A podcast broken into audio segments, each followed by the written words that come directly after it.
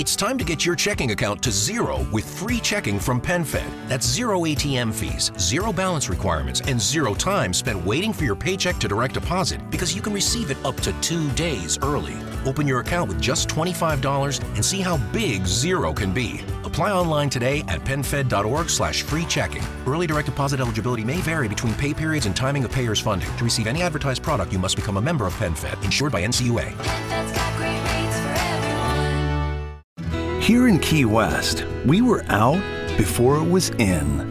In this open and inclusive paradise, you can be yourself, make new friends, and savor our live and let live vibe. With LGBTQ friendly accommodations, our legendary nightlife, and year round activities and events, it's always a good time to come as you are. Key West, close to perfect, far from normal.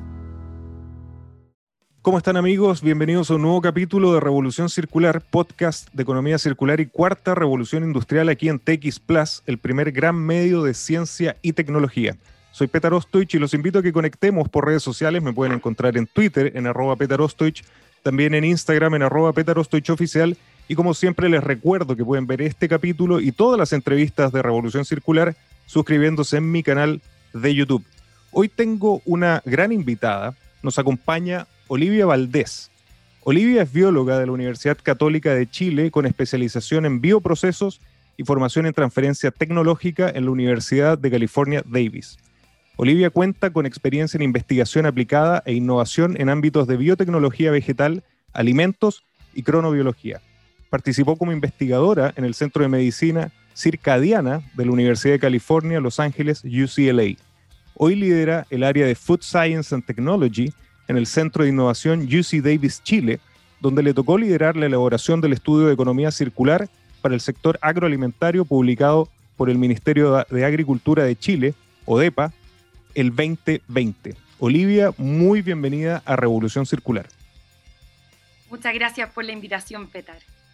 Lo maravilloso del podcast es que podemos hablar de, temas tan diversos, de distintas industrias, pero particularmente la agricultura a mí es un tema que me motiva naturalmente el estar en economía circular, ¿no? Cuando hablamos del ala izquierda de la mariposa, que es el ciclo biológico, y el ala derecha, que es el ciclo industrial, que trata también de emular lo que, lo que hace la naturaleza.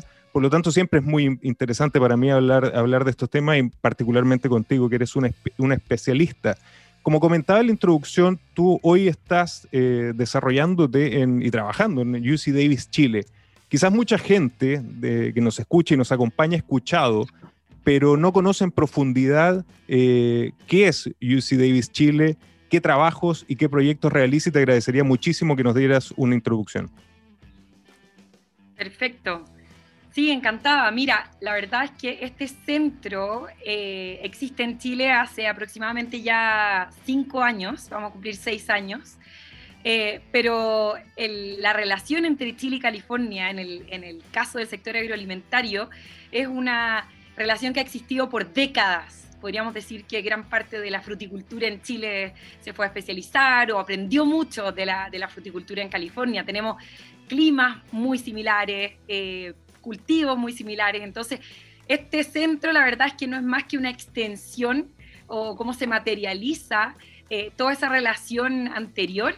Hoy día ya en un centro oficial entre la Universidad de California Davis, que es reconocida a nivel mundial en términos de investigación, desarrollo e innovación en el eh, sector agroalimentario, y, eh, y en nuestro país. Y hoy día nuestro foco es poder entregar soluciones basadas en ciencia, y poder desarrollar también eh, tecnologías o transferir tecnologías desde California a Chile y viceversa también. Hay muchas veces que generamos conocimiento acá en Chile que también es de suma utilidad en California. Entonces, en ese sentido, nuestro centro es un puente de colaboración que facilita eh, la adaptación y la asimilación de ese conocimiento y soluciones para poder responder a algunos desafíos.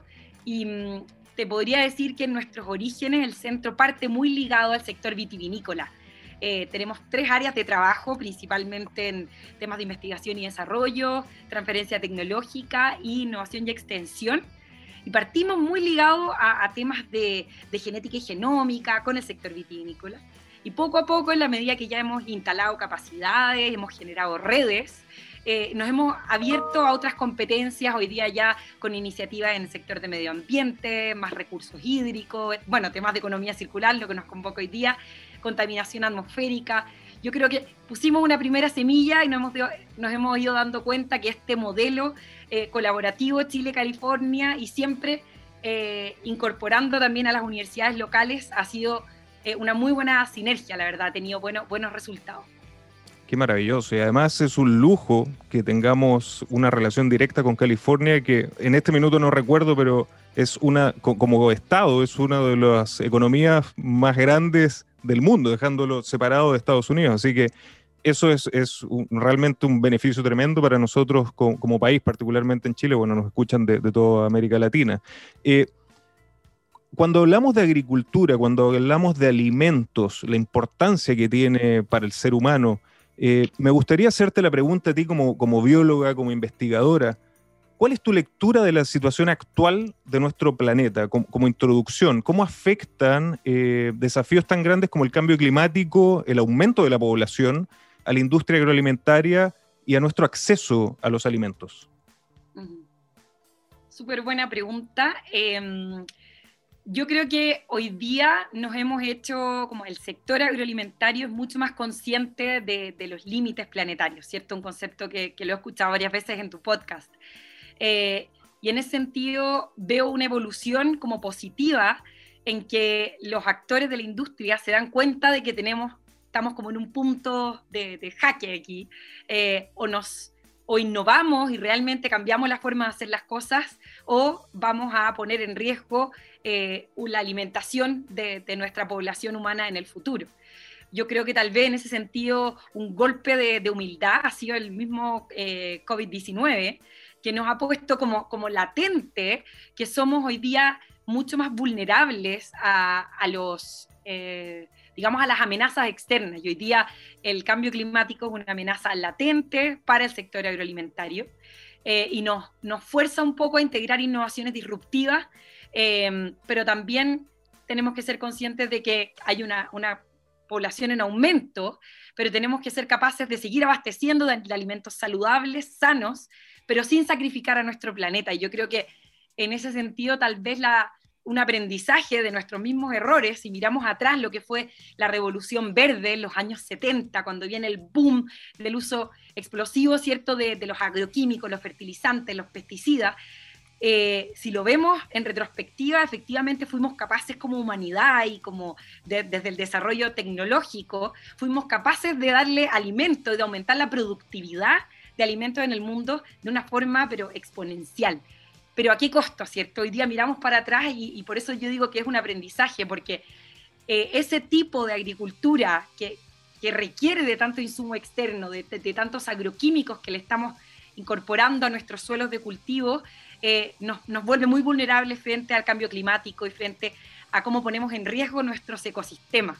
Entonces, yo creo que hoy día esa es mi mirada y un poco también lo que yo percibo como desde de una mirada bien optimista del rol que quiere jugar el sector agroalimentario, en incorporar prácticas agroecológicas, en ojalá ser más eficiente en el uso de recursos y en entender que los mismos ecosistemas nos han entregado alimentos y podemos hoy día aprovechar esa capacidad de reciclaje de nutrientes y de, recursos sin la necesidad, ¿cierto?, de estar incorporando tal vez elementos que, que son dañinos para la salud de los suelos, para la salud también humana. Súper interesante para ti, ¿cuál es la situación actual de la industria agrícola a nivel global, regional y quizás en Chile? Y, para ir aterrizando a lo que nos convoca, como tú señalabas, ¿cuál es la importancia de la economía circular eh, para el sector agroalimentario y qué beneficios puede traer? Em, si yo tuviera que hacer como un, diagnóstico, como dices tú, la, situación actual, eh, yo creo que hay, dos temas bien latentes uno, que yo creo que tenemos que ser conscientes de que el sistema alimentario hoy día es altamente demandante y eso va a seguir siendo así, o sea, seamos realistas, producir alimentos requiere de ciertos nutrientes, requiere de agua, hoy día, eh, no sé si ahí ustedes saben, pero el sector agroalimentario hoy día es responsable del 70% del consumo de agua potable en el mundo. Eh, utiliza el 50% de la tierra habitable, o sea, la cantidad de, recursos que utiliza hoy día el sistema agroalimentario es, gigantesco. Entonces tenemos que entender cómo podemos avanzar en, esa transición y, hoy día ser conscientes de que la situación actual es que le estamos generando, tal vez a través de estas prácticas intensivas, estamos generando un impacto a nivel del capital natural, Em, estamos generando un impacto en la erosión y degradación de nuestros suelos, la contaminación de nuestras aguas subterráneas, la pérdida de la biodiversidad em, y la generación de gases de efecto invernadero. Pero al mismo tiempo somos muy ineficientes en el uso de, recursos. Em, no sé si, tú has escuchado, pero hoy día se estima que un tercio de los alimentos que se producen a lo largo, de, o sea, en la cadena se, va, se van a perder o sea, tenemos una pérdida de desperdicio de alimentos que representa el 33% de, de, los alimentos y eso hoy día es un tremendo desafío cuando uno además piensa que tenemos situaciones y países con, eh, con malnutrición o incluso eh, inseguridad alimentaria. Entonces yo creo que aquí necesitamos como que el cambio de switch y, y, por qué hace tanto sentido la propuesta de la economía circular en el sector agroalimentario. Es decir, hey, tenemos todas las herramientas, tenemos que buscar eh, realinearnos, ¿cierto? Y buscar una forma de ser más eficiente en el uso de, recursos y sustentable con esa mirada de, largo plazo. Ese dato del 30, del 33%, disculpa que te, que te interrumpa, yo solamente quería agregar que eh, para que le sumes ese 30% de alimentos que se desperdician, es equivalente al 10% de la energía del planeta. Es generar 10% de energía de, de, toda nuestra Tierra y utilizarla para botarlo a la basura. Es una locura. Tal como tú dices, y por eso yo creo que la economía circular eh, resuena mucho hoy día, con, y por eso yo, te decía que lo veo como algo positivo, que veo ese compromiso o esa visión de los actores, porque simplemente hacer como el cambio de, de, switch, eh, de buscar ser más eficiente en el uso de recursos. Y ahí es donde uno ve beneficios. Tú me preguntabas recién por los beneficios. Yo creo que hay, hay beneficios bien concretos en la bajada de esta, de esta propuesta, ¿cierto? Eh, primero, minimizar el uso de insumos innecesarios. En California, hace unos años atrás, hice un estudio eh, y en las frutas y hortalizas de California, solamente el 50% eh, se usa el 50% del nitrógeno que se aplica. O sea, del 100% de fertilización que se aplica a los cultivos, solamente el 50% es asimilado por la planta y el resto se pierde, queda, se va a las napas subterráneas. Entonces ahí uno dice, bueno, yo puedo minimizar, yo no necesito usar esos 100 kilos, puedo usar 50, pero tengo que ser más eficiente, tal vez tengo que entender en qué momento usarlo, eh, o cómo buscar herramientas para entender la necesidad de requerimiento nutricional de los cultivos. Y en ese sentido hay una orientación, a ser más eficiente en el uso de recursos como los fertilizantes, el agua, la energía, los agroquímicos. Y también otra de los beneficios es poder generar nuevos mercados. O sea, hoy día aparece, aparecen modelos de negocios circulares como enmiendas de suelo a partir de sus productos agroalimentarios o incluso nuevos alimentos o nuevos ingredientes que se pueden extraer de estos subproductos Em, modelos colaborativos a nivel territorial. Yo creo que eso es algo que se ha venido hablando y que lo destaca mucho también la hoja de ruta de economía circular que publicó el, Ministerio de, Medio Ambiente. Ojalá que, hoy día en, este proceso que estamos viviendo como mundo de reactivación sustentable, poder aprovechar esos modelos de sinergia territorial y también sinergia entre industrias, que eso yo lo veo hoy día, eh, es algo que, que surge y que tal vez hace algunos años atrás no nos hubiéramos imaginado una industria eh, que hoy día procesa alimentos, que esté conversando con una industria que genera enmiendas de suelo y viendo cómo pueden colaborar en nuevos modelos de negocio donde ambos tienen un punto en común, ¿cierto? Yo creo que en ese sentido está esa mirada futuro de generar sistemas más eficientes y también resilientes para la agricultura de la crisis climática que se viene. Súper interesante, eh, me encanta el, hincapié que hace sobre la importancia de la tecnología, de la ciencia en, todo esto. Y, lo que buscamos desde el podcast también es sacar un poco esa conversación que está muy, muchas veces muy ligada a reciclaje, eh, upcycling, downcycling, y mostrar que la economía circular es muchísimo más que eso. Y como tú decías, es es un relato y un desarrollo tecnológico, económico y social que es transversal a las industrias.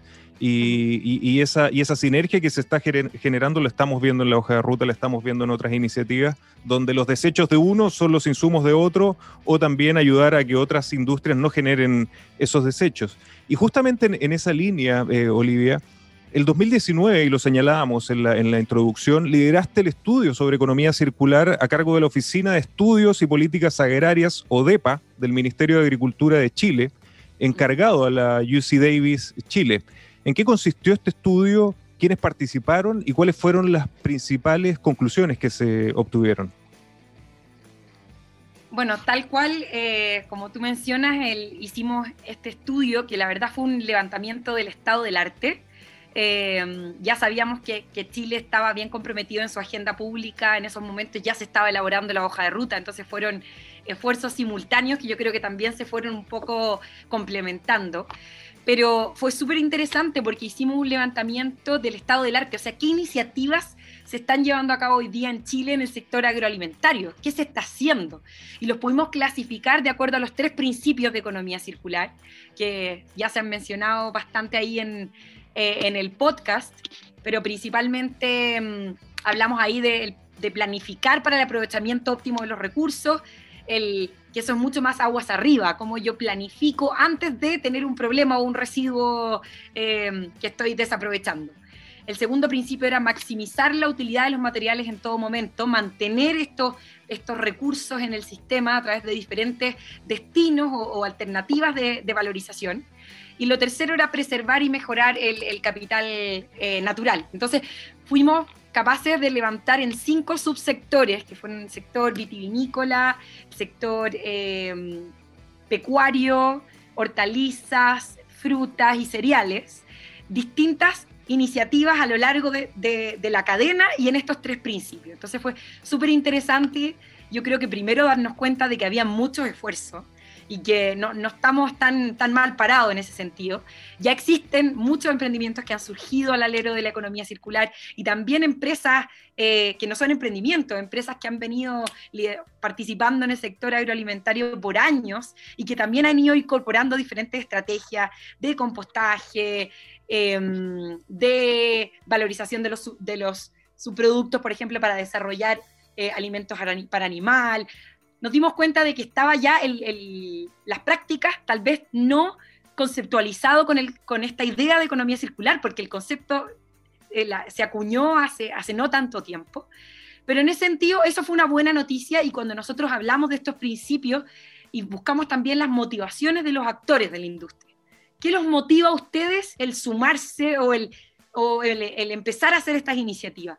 Y algo súper interesante fue que la motivación número uno fue una motivación económica. O sea, más allá de, de, pensar que obviamente acá hay una visión de largo plazo, que nos vamos a adelantar a tendencias de regulaciones, lo primero es decir, yo creo que acá hay una oportunidad de, de bajar mis costos también.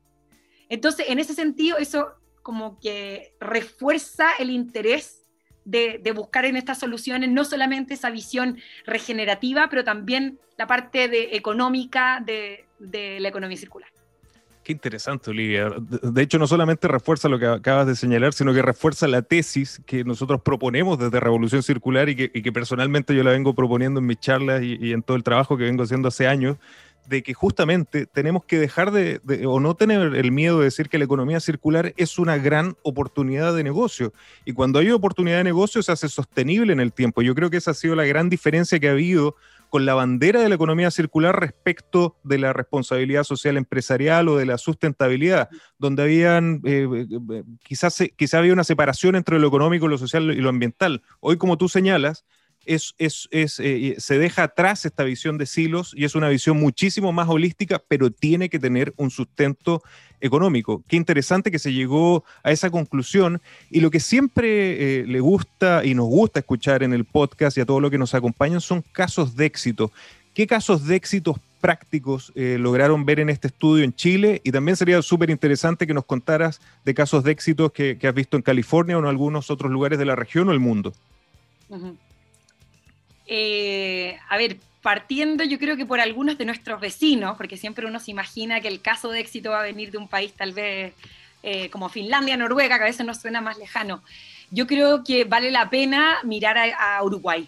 Uruguay fue capaz de armar un programa que se llama Biovalor, que fue la verdad, una articulación entre los, ministerios ahí de ganadería, de, eh, medio ambiente, en conjunto con los, el sector agroalimentario. Bueno, Uruguay es un país eh, principalmente productor de, carne, ¿cierto? De, vacuno, de, leche también. Entonces se enfocó en, en, esos sectores donde ellos tenían mayor participación de mercado.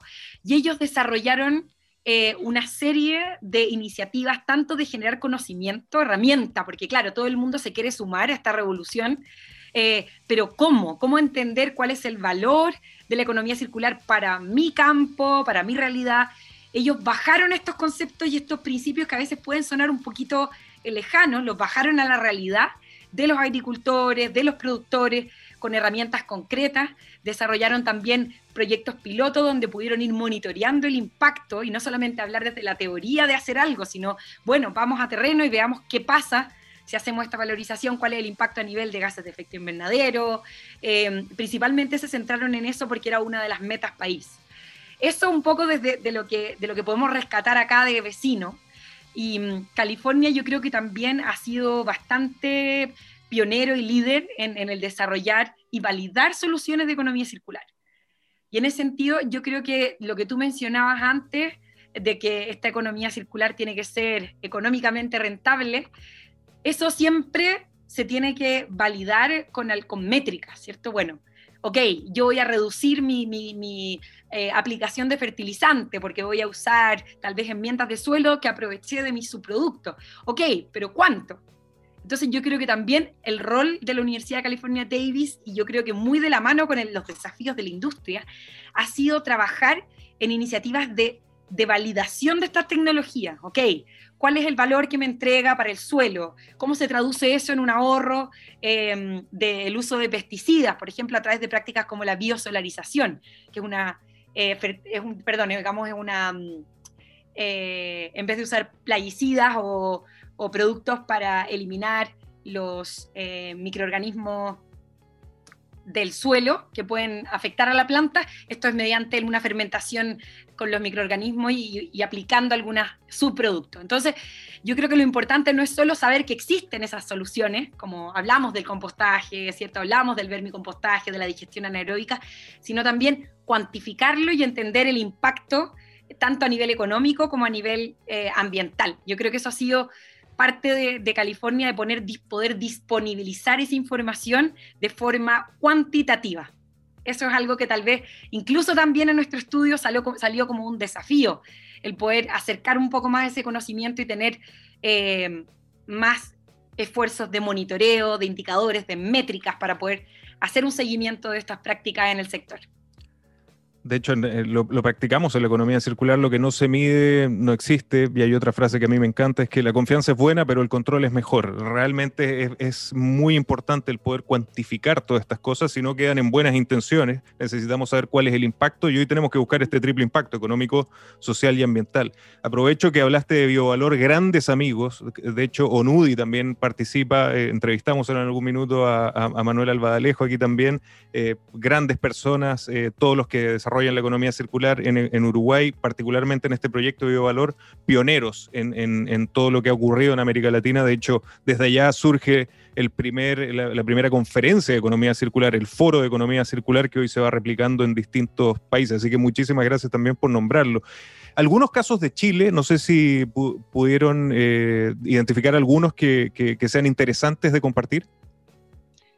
Sí, sin duda. Eh, en el estudio se levantaron alrededor de 300 iniciativas en estos cinco subsectores. La verdad, difícil elegir, pero, pero para darte un poco un barrido, yo creo que también en distintas etapas de la cadena. Em, podemos hablar del esfuerzo que ha hecho el mercado Lo Valledor. Yo creo que ellos son realmente un motor de economía circular y me encanta dar el ejemplo porque la cantidad de residuos orgánicos que generan al día entre todas las partes no comestibles o los productos que quedan eh, tal vez en mal aspecto, pero que todavía son perfectamente aptos para consumo humano, ellos han hecho un esfuerzo de coordinación, de trabajar con sus locatarios, con sus proveedores, y tienen hoy día programas, por ejemplo, mandan 400 toneladas de residuos orgánicos para compostaje. Eh, tienen otro programa para aprovechar aprovechamiento de subproductos que envían a alimentación animal y también recuperación de alimentos que donan eh, a fundaciones o a distintas redes ahí de, eh, que aprovechan esos productos en, en, cocinas comunes, fundaciones. Creo que ese es un, tremendo valor porque ahí vemos como todas las R, ¿cierto? Eh, ojalá prevenir la pérdida y desperdicio de alimentos, siempre eso es lo prioritario. Y después, bueno, lo que no se puede aprovechar porque ya se echó a perder, porque ya no está apto para consumo, porque no es comestible, démosle un segundo valor. Y otro, otra iniciativa interesante también es cómo ocurre esa, las biofábricas, eh, este concepto como que la, o biorefinerías, como se habla mucho hoy día en las publicaciones, de, darle esta, esta vuelta en cascada, recircular el material. Lo vemos en la agroindustria, como hoy día aprovechan las cascarillas de, la, eh, los cereales para el desarrollo de ingredientes de fibra en alimentación de mascotas. Que hoy día también cada vez la alimentación de mascotas tiene, un estándar de calidad mucho mayor y también las mismas cooperativas de productores. Por ejemplo, en la sexta región hay una cooperativa de productores de hortaliza que está desarrollando una nueva unidad de negocios que le llaman su propia biofábrica para empezar a comercializar eh, enmiendas de suelo, vermicompostajes, compostaje a sus mismos proveedores o los mismos vecinos. Están eh, ubicados ellos en una zona donde hay mucha agricultura en nuestro país. Yo creo que esas son algunas de los ejemplos bastante exitosos y también inspiracionales. Qué lindo, ¿no? Cómo, cómo les permite al, mundo del emprendimiento y al, empresariado el, darle un giro a la tuerca y reimaginarse estos modelos de negocios. Como sabes, el podcast se llama Revolución Circular porque vemos la unión entre las tecnologías de la cuarta revolución industrial y la economía circular. Lo hablamos, quizás nos acercamos un poco al tema cuando hablamos de la cuantificación eh, la importancia de la tecnología. ¿Qué rol juega la industria 4.0, estas nuevas tecnologías, Machine Learning, Data Analytics, eh, Big, Big Data, eh, Internet of Things, en la agricultura del futuro? Y te lo digo también desde, un, desde una posición bien personal, donde vemos aquí quizá una, una agricultura en Tarapacá, en el norte de Chile, en el desierto, donde hay un tema generacional donde las personas que trabajan en esta industria tienen cierta edad, se van retirando y no hay una atracción natural para la juventud. Yo creo que la, industria 4.0, la tecnología y la circularidad pueden ayudar. No sé si estoy en lo correcto, pero ¿cuál, es tu opinión sobre, sobre la tecnología en esta industria? Yo creo que la tecnología juega un rol clave, eh, principalmente en, democratizar también la información eh, y poder poner a disposición, por ejemplo, de pequeños y medianos productores alguna plataforma donde ellos puedan disponibilizar eh, sus productos que quedaron tal vez que, no cumple con el calibre para el estándar de un supermercado, pero que sí se pueden vender perfectamente bien entre sus comunidades locales o los mismos restaurantes.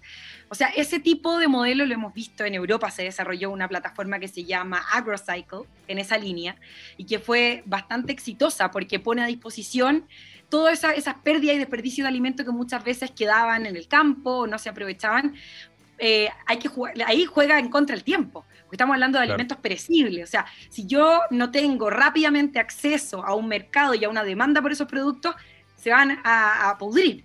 Entonces, yo creo que en ese sentido, el poder generar como, como el link entre la oferta y demanda de pérdida y desperdicio de alimentos, tanto con consumidores, con restaurantes o también con organizaciones de beneficencia, fundaciones, hogares, que puedan acceder a esos alimentos y que no se pierdan.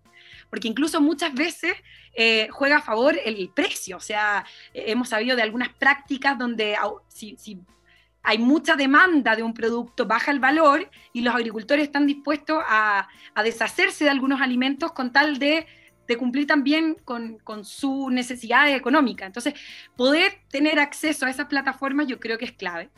Eh, y también en el sentido, volviendo un poquito a lo que hablábamos antes de cuantificar, no solo, nosotros hoy día estamos desarrollando varias iniciativas en línea con la estandarización y también con modelos predictivos, porque cuando uno habla de la agricultura, eh, las validaciones no son tan rápidas como en otras industrias, ¿cierto? Acá cuando yo digo, bueno, voy a aplicar una enmienda que desarrollé a partir de su producto que va a tener un impacto a nivel de capacidad de retención de agua en los suelos, aporte de nutrientes como un biofertilizante, em, temas de secuestro de carbono, uno tiene que ir a, terreno y tiene que esperar por lo menos dos temporadas para poder tener resultados robustos y decir con certeza que esos son, eso, dónde están los impactos.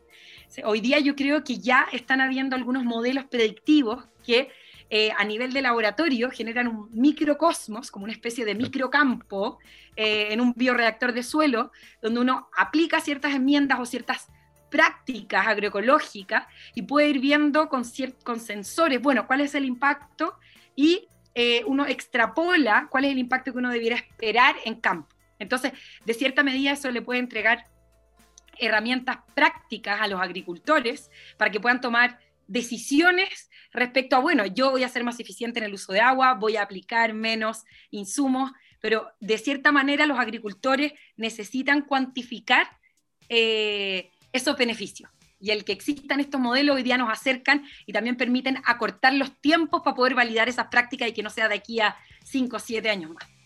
Qué maravilloso ejemplo. Realmente eh, creo que no se puede poner en mejores palabras el, concepto que usaste de democratizar, el, hacer accesible a, la, gente de la agricultura estas nuevas tecnologías que permiten eh, ser más productivos, ser más eficientes, ser más circulares.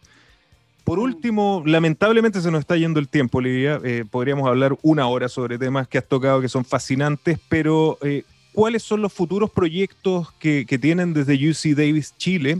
Y también aprovecho de que nos digas eh, dónde pueden encontrarte a ti y dónde pueden encontrar más información de lo que están haciendo. Bueno, ha sido, la verdad, para mí también súper, súper interesante. Eh, ¿Qué proyectos e iniciativas estamos desarrollando para adelante? Bueno, primero, contarles que como Centro UCDB Chile lanzamos hace poco una plataforma de extensión siguiendo la lógica y, el modelo del Cooperative Extension de California de Davis, donde el rol de las universidades es disponibilizar información, pero digerida para el, usuario, digamos. O sea, si yo voy a, por ejemplo, entregarle alguna práctica agroecológica o cómo aprovechar residuos, de todos los temas que hemos hablado, a un pequeño o mediano agricultor, y yo le entrego un paper en inglés súper técnico, la verdad, es muy difícil que exista innovación a partir de, ese conocimiento. Entonces, parte de nuestro rol a través de este, de este modelo de extensión es poder facilitar información, pero en un lenguaje y también adaptado a las condiciones locales también, porque en California tal vez hay distintas regulaciones en términos de, del uso de, de los nutrientes, hay que adaptar la información y traer ese conocimiento para que realmente agregue valor y genere e, ese cambio esperado. Entonces, yo creo que vamos a seguir trabajando, ya que tenemos ahora esta plataforma, poder disponibilizar más información, generar eh, más instancias. Yo creo que hoy día también con el Zoom, que todos nos hemos conectado, instancias donde distintos actores de la cadena puedan eh, transmitir sus desafíos, sus aprendizajes en prácticas de economía circular y que eso se, pueda también aportar a generar redes eh, en ese sentido ha sido súper interesante cómo el centro de UC Davis, en otras temáticas, como por ejemplo la gestión eh, de recursos hídricos, ha ido generando redes de colaboración. Yo creo que vamos a seguir en esa, misma lógica, eh, pero ahora enfocado en, en economía circular. Y mm, como tercer punto, yo creo que enfocarnos en, en las... Ahí.